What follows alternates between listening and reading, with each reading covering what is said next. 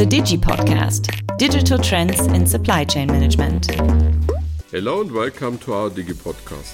I'm Thomas Holzner from the Siemens Digi Network with the Digi Podcast, a podcast on digital innovative topics for procurement in the future. Sina told me that last year password was still the most used password globally. Did I catch somebody or is it 1234? My guest today can only smile really at that. After several years, we finally make it. Alexander Schatz is our cybersecurity business partner at purchasing, and we have since several years a very intensive contact, and this contact is only positive because I learned that cybersecurity, if you make it professional, is easy. So, Alex, thanks that you can take the time and give us an insight into security in the digital space and what it actually means. Nice to have you here. Thanks, Thomas, for that invitation, which I waited so long for. So, my pleasure to be here today. Cybersecurity is the other side of digitalization, and so I think it's more than fair to be here today in the Digi podcast. As I just mentioned, I had some several contacts with uh, Alex and cybersecurity, may be uh, new software or might also be uh, when we integrate partners. What is cybersecurity in general actually all about? Yeah, ultimately, the aim is to prevent serious damage to Siemens from hacker attacks. This is what we want to avoid, and this is why we are here to protect Siemens. And to do this, important to know is what you need to protect and how you best need to protect it. And then to detect the attacks as early as possible, defend against them, and if necessary, minimize then the damage if an impact was successful. So the impact is an attack. And what's then your job exactly? So, my daily job is mainly to be the first point of contact for all the relevant topics in regards to cybersecurity for the purchasing department. And together with my team, we take care of all those inquiries on this topic. And uh, in the event of incidents, also our CERT team, our computer emergency response team, help us here. We also drive strategic issues and work closely with the purchasing department on those. One example is, for instance, the implementation and continuous improvement of cybersecurity of suppliers so within the supply chain. And uh, that's a continuous effort we're driving. So, what and how can we imagine your day to day business?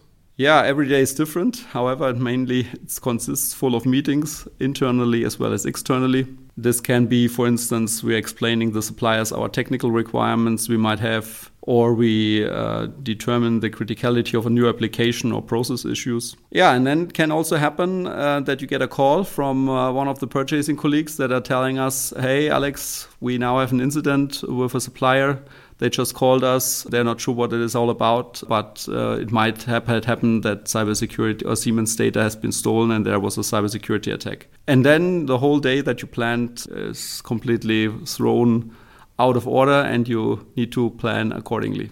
And now starts the interesting part. Are you allowed to share some, say, incident that you had to solve or to get to a solution? Yeah, sure. So we have, as I mentioned, mainly when I get contact from the purchasing department, these are incidents of suppliers. And uh, this happens mainly or very often also in, in the area of travel and event management uh, industry.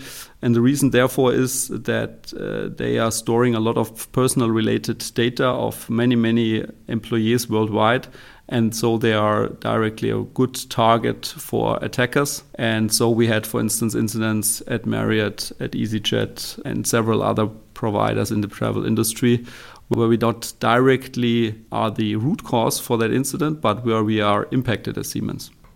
So a lot of work for something that's not really visible. From my point of view, but not only from my point of view, that's quite significant for, for supply chain. So what would then be a typical use case out of an incident during your daily life?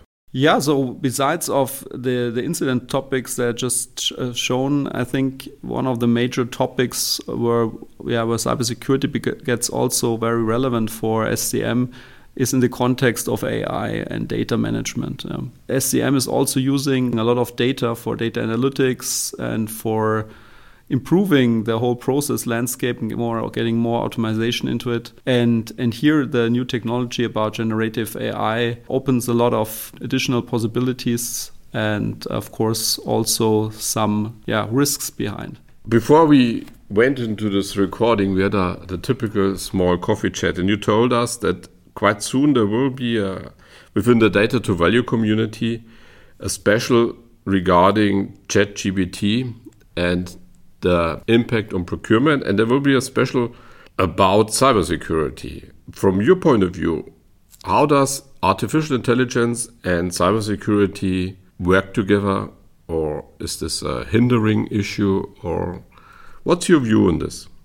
I think generative AI is really a game changer and it is full of opportunities also for cybersecurity, first of all. And if you have listened yesterday, maybe the cybersecurity conference, uh, then you have exactly heard that also from other experts that are seeing here a big opportunity for cybersecurity. And the reason, therefore, is that with this technology, we have the possibility to sooner detect vulnerabilities and attackers and then are faster to react and this real time reaction on those attacks, this is really a big opportunity that, that I'm seeing here for cybersecurity. Nevertheless, of course, it's also a technology which can use by attackers. And it also has its limitations, of course. Um, and, and these are things that we need to be careful about, that we need to understand, and that we need, nevertheless, to manage. Because, as I mentioned, the opportunities are there.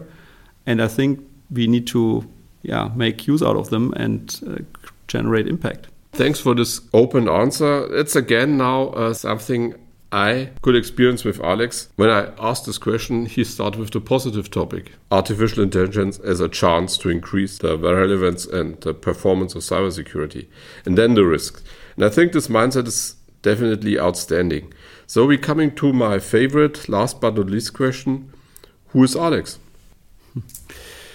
yeah, besides cybersecurity, people and the environment are important to me. So that's why I'm also very committed uh, to sustainability and try here also to make my own personal small contribution and this as well from the, on the business side as well as on the private side. And that's why also I'm very pleased about the priority given to the topic at Siemens and the, also the concrete successes that SCM has achieved in that area. And from my point of view, you're definitely a part of the success because for me, cybersecurity is nothing special, it's the normal. And it's an easy to be integrated module in our business, especially in the Digi network. Alex is the guy who provides us, for example, with a checklist. And this checklist is not five kilometers long, it's an easy, nice to handle checklist. And I think with this approach, cybersecurity is an easy thing for also other companies.